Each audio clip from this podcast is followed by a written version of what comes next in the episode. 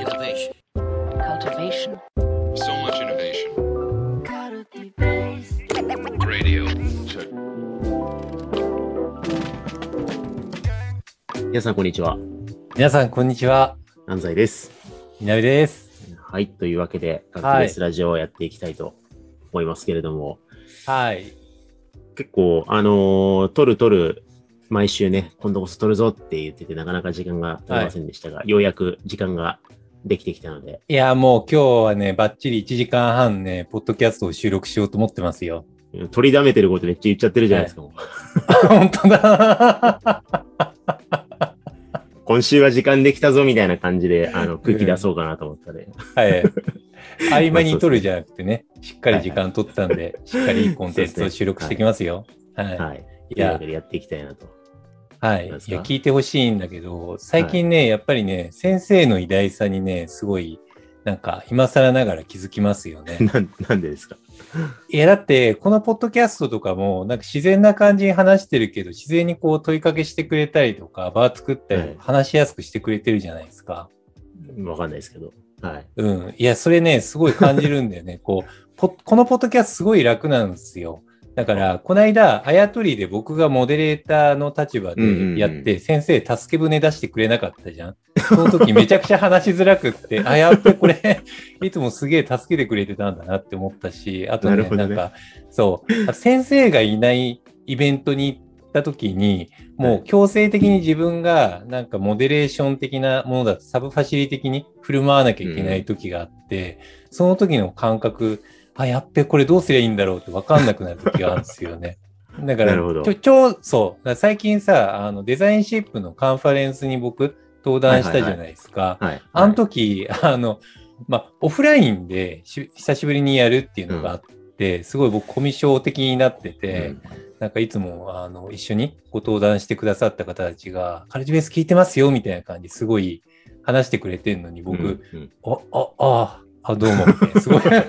コミュ障なおじさん化しちゃって、申し訳なかったなって思ってるんですけど、オンラインだとペラペラ喋れるのにね。はいはいはい。で、なんか、イベントの時も、すげえ、なんか急に、じゃああと30秒です。いいって言われた瞬間、あ、やべ、すげえドキドキしてきた。心臓がバクバクし始めて、やっべえと思って、で、どうしようって思って、あの、先生の真似をしようと思って、急に膝を組んで、で、なんか、画面を見ながらオーバージェスチャーをなんか手でこうでこうでとかやってみたりとか、無駄にこ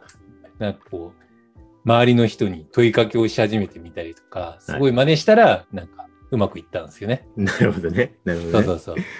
いや、それは、あの、大変光栄ですけど、南さん、あの、はいデザインシップカンファレンス終わった後はいツイートしてましたけど、はい。うんなんか、僕の真似したらうまくいったってツイートして、なんか、現時点で、はい300だっけな？結構いいねついてましたよね。あ、そうですね。なんか、グローバルナレッジっぽいとか、なんか、つぶやきいただいたりとかしてて。300はい。いいねぐらいついて、なんか絶賛されてる、ね、気になる人はツイート見てほしいですけど、はい。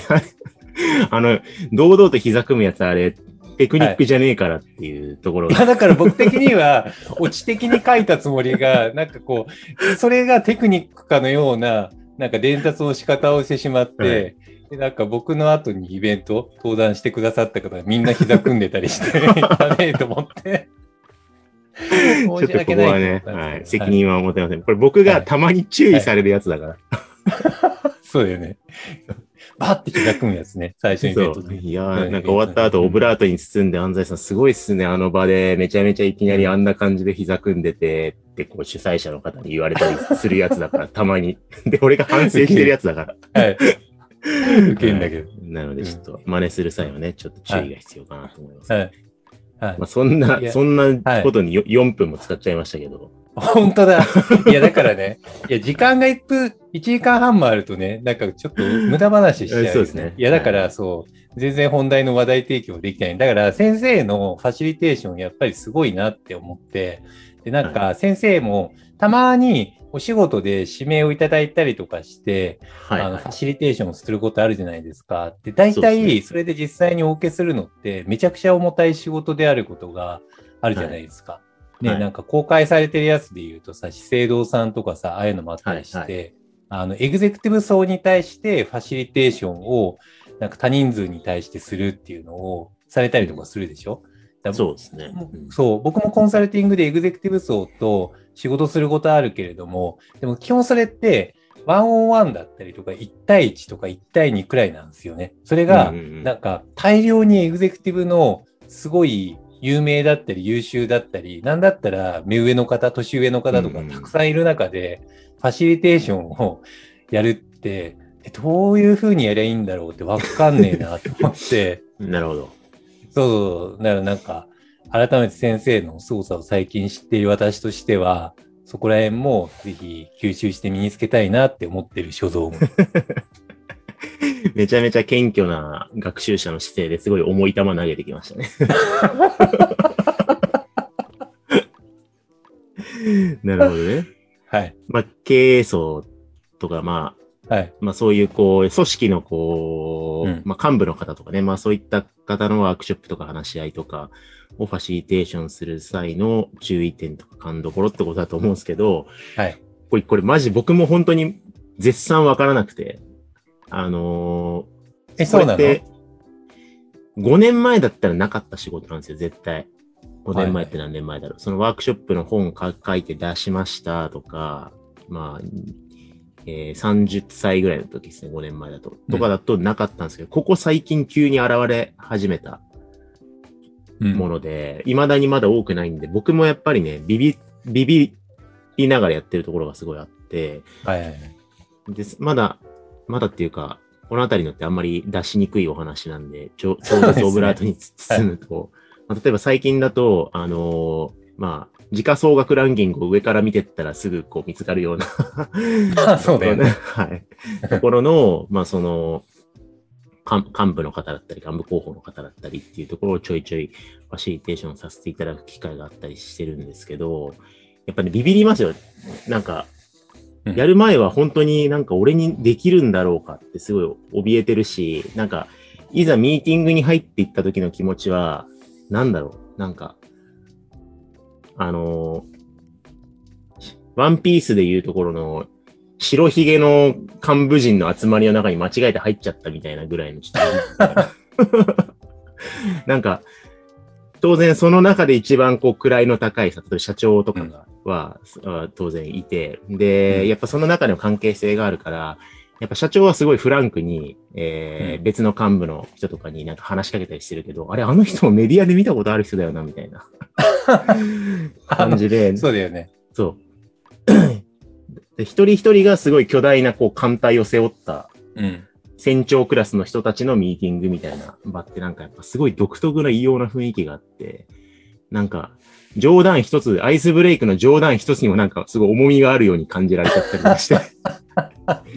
うわーやっぱ大企業の幹部は余裕が違うみたいな感じにこうやっぱ毛をされちゃう感じがあって、うん。結構やっぱビビり、ビビりますよね。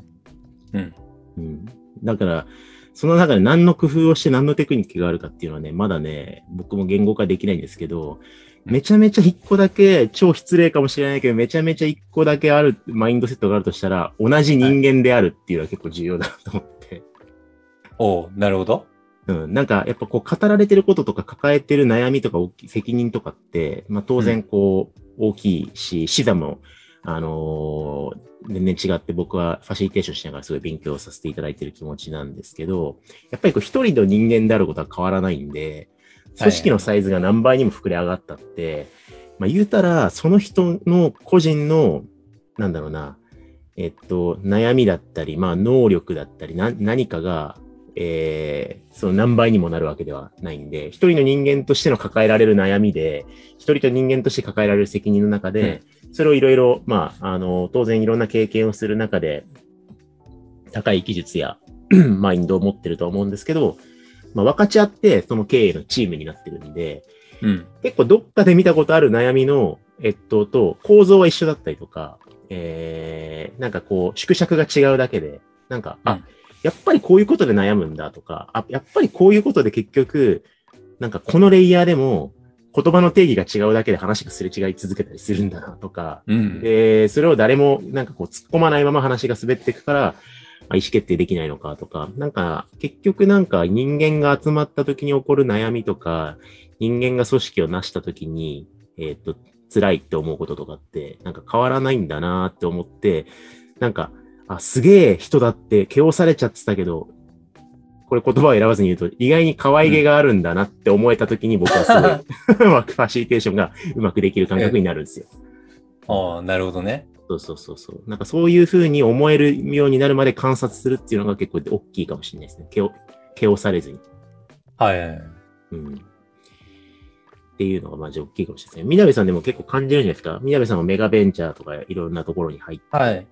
あの、集団じゃなかったとしても、コンサルティングで入った時に、なんはか意識していることとか、あるいは、思いません？同じ人なんだなって。あの、そうっすね。あの、思いますね。思うっていうのが、あの、経営者とかエグゼクティブって遠くから見たりとかすると人間じゃなくって経営者って生き物として見ちゃいがちなんですよね。うん。うんなんか 同じ人間っていう種種族ではないみたいな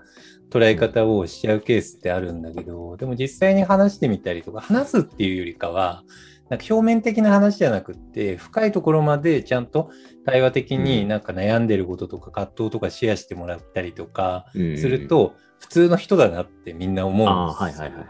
普通の人の中でみんなすごい頑張ってなんか意思決定をして結構血みどろになりながら苦労しながら頑張って成果を出してるんだなっていうのはうんみんなに対して思うんですよね。うん、っていうのをなんか一緒にコミュニケーションしたり対話したり一緒に乗り越え続けたら割と慣れちゃって普通のあ人だなって感じでなんか対等にコミュニケーションできるようになったっていうのはあるのかもしれないよね。なるほどですね。うん。まあ、それで言うと、あれかもしれないですね。なんか、着てる鎧とか持ってる剣とかは、なんか、やっぱすごい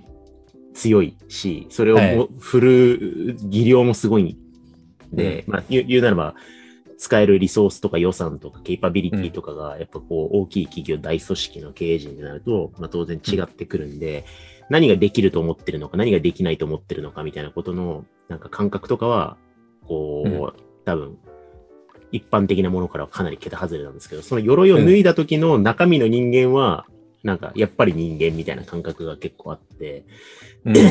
で、なんかその鎧を着たままの経営会議って、まあすごい大事なんだけれども、なんか重要なこと意思決定するときって、やっぱりどんな鎧着てても、その中の人が何を大事に思ってて、えっと、背後で何に、えーもやもやしたりとか、何にこう、えーワクワクしたりするのかっていうところのものを、前提をこう分かり合わないと対話にならない、ないんで、うん結局どんな鎧着てようが対話するためには、鎧を一旦脱いでもらって分かり合う空気を作るっていうところ、っていう意味では同じ。だからあんまりワークショップとかファシリテーションのテクニック変えてるっていうよりかは、自分自身がそのすごい鎧と武器に毛をされないことみたいなのが結構、はいはいはい。なるほどね。うん、うん。っていうのはあるかもしれないですね。どうやったら気をされないの？どうやったら今日、でも、他方で、まあはいはい。言ってる話が分かんなかったりしても結構辛いですよね。あのああ、まあそうだね。そりゃそうだ。んその辺はやっぱりある程度、何なんですかね、知識だったりとか、うん、話通じないなって思われたら当然ファシリテーションの場とかに呼んでもらえないわけで、うん。結構その辺も大事ですよね。なんか、あの、耳ぐり社内のファシリテーター見てても、ファシリテーション技術がものすごい高いんだけれども、経営層の言ってることが理解しきれなくて、プロジェクトがうまくこう、ハンドリングできないみたいな課題よく聞いたりああ、そう。そうだね。なんか、フィードバックとして、大体そういう人にするのが、経営者が読むような本をちゃんと読んでって、フィードバックしたりしますね。結局、その人が普段どういうふうな知識背景を持って考えたりとか、どんなことに悩んで今何を学んでるのかっていうのをちゃんと参加者の気持ちとして理解しないと、ワークショップ、ファシリテーションするのって難しいと思うんで、なんで、うん。気持ちを理解するためにも、彼のか彼らの葛藤を理解するためにも、ちゃんと彼らの学んでいるものを学んでみてっていうのはフィードバックすることがありますね。ああ、それ大事かもしれないですね。なんか、うん議論に乗っかってって一緒に戦うために自分も武器を持つっていうよりかは、なんか、ああ、その武器重くて使うの辛いっすよねってちゃんとこう理解できるようになるために、そうだね。分かっとく必要があるみたいな感じですかね。ああ、でも、それあるかもしれないね。コンサルタントに重要なのって、すごい共感力がすごい大切だと思っていて、経営者の悩み抱えている鎧の重たさとかをちゃんと理解しながら、あ、マジそれわかりますみたいなのをちゃんと傾聴しながら共感を示せるって割と一番最初に大切な気がしていて、気をされるっていうのも共感できるかどうかってマジで大切だなっ。て。うん。そうですね。うんだから、こう、けうまく形容さ、なんかな、共感できずに形容されちゃうのって、相手のことがわからないがために、悩みも見えないがために、なんかこう、うん。必要以上に強大なものとしてこう捉えるからだと思うんで、何がすごいところで、何が実はそんなにすごくないのかとか、何で困ってるのかみたいなことを ちゃんとまあ観察できるようになるための、まあ、最低限の知識と、で、そこに負けないようにする冷静なマインドみたいな、なんかそんな感じで愚直にやっていくしかないのかなと思ってて、なんかね、特別なはい。テ,、テクニックを使ってる感覚はないです。あ、ないんだ。うん。だから多分、みなべさんの方がね、そういうコンサルでいろいろうん。経営層と対峙してる経験多いと思うから、別に相手がチームになっても多分そんな変わんないと思いますけどね。なるほどね。うん。まあ基本は僕、いつも友達になる感覚でやってますよ。はいはいはいはい。なんか、き基本僕、フラットコミュニケーションしかできないタイプなんで、なんか普通に、なんか、まあコ、コロナだからできなか、できないけど、でもなんか、大体飲みに行って仲良くなったりとか、普通に全部悩みとかもシェアしてもらって、で、一緒に、なんか教える立場コン、コンサルタントとして教える立場っていうよりも一緒にチームで頑張ろうぜっていう、なんかそういう状態を作り上げるっていうはいはいはいからが勝負みたいな感覚はあるよね。うん。それうは、ん。みなべさんの芸風的にもそうだし、あと、みなべさんが今まで一緒にやってきたのが、まあ、いわゆるテック系のね、ベンチャーはい。だったり、こう、みなべさんがよく渋谷村ってよく言ってますけど、はい。で、やりやすいっていうのもあるかもしれないですね。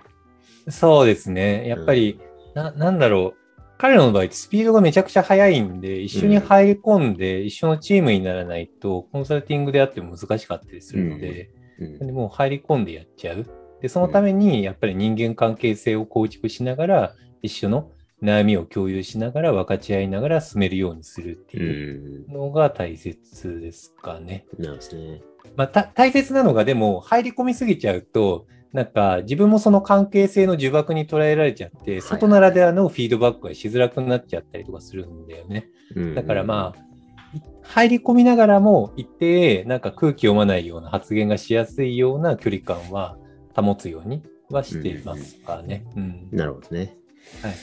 いや、ちょっとここら辺は、僕もまだ現在進行形なんで、やりながらね、はいはい言語化していきたいなと思うんいます。なんか、基本変わらない気もするが、何かが変わる気もするっていう感覚もちょっとあったりもするんで、はいはいはい。そこはちょっとまた別の機会に言語化できたらなと。いや、僕もなんか、時価総額日本のね、トップ10とかの企業に対するコンサルティングとか、なんかもっと入ってみたいんで、ちょっうんとそのナレッジシェア本当に欲しい。経営会議とかでめっちゃファシリテーションとかガンガンやりたいね。だって僕、今んとこですけど、いやじゃあとりあえず来週飲みに行きましょうよって言える空気一切ないっすよ。それは芸風だよね。芸風なのかな、ちょっと南さんが見てみたいですけどね。あ、本当大に？大企業の 経営者に 行きましょうよって。僕結構言いますよ。あのマジで？じゃあ、とりあえずキックオフ前に飲みに行きましょうって大体言いますよ、僕。まあ、そっか。まあそっからです、みたいな。同じ、同じ人間だからうん。言ってくれるのかもしれないですね。い言ってくれんじゃないですか？どうなんですかね。うん。まあ、さすがにね、あの、このココロナ禍でね、あれは無理だし、うんちょっとでもリスクがあったら多分、あの、コンプライアンスリスクは 多分相当高い方々。そうですね。結構メディア上で大問題になるそうね。そううそうそう。はい。非常事態宣言がたとえ開けていたとしても、この状況では多分ね、なかなか言ってくれないと思いうま。そですすね。はい。まあちょっとそんなテーマで、需要があるかどうかわかりませんけど、はい。エグゼクティブチームにどうやってファシリテーション、コンサルティングをするのかは、ちょっとまた引き続きは我々の探求テーマにしていきましょう。はい。そうしましょう。ちゃんと言語化していきましょうね。はい。というわけで、はいじゃあ今回はこれぐらいにしたいと思います。ありがとうございました。はい。ありがとうございました。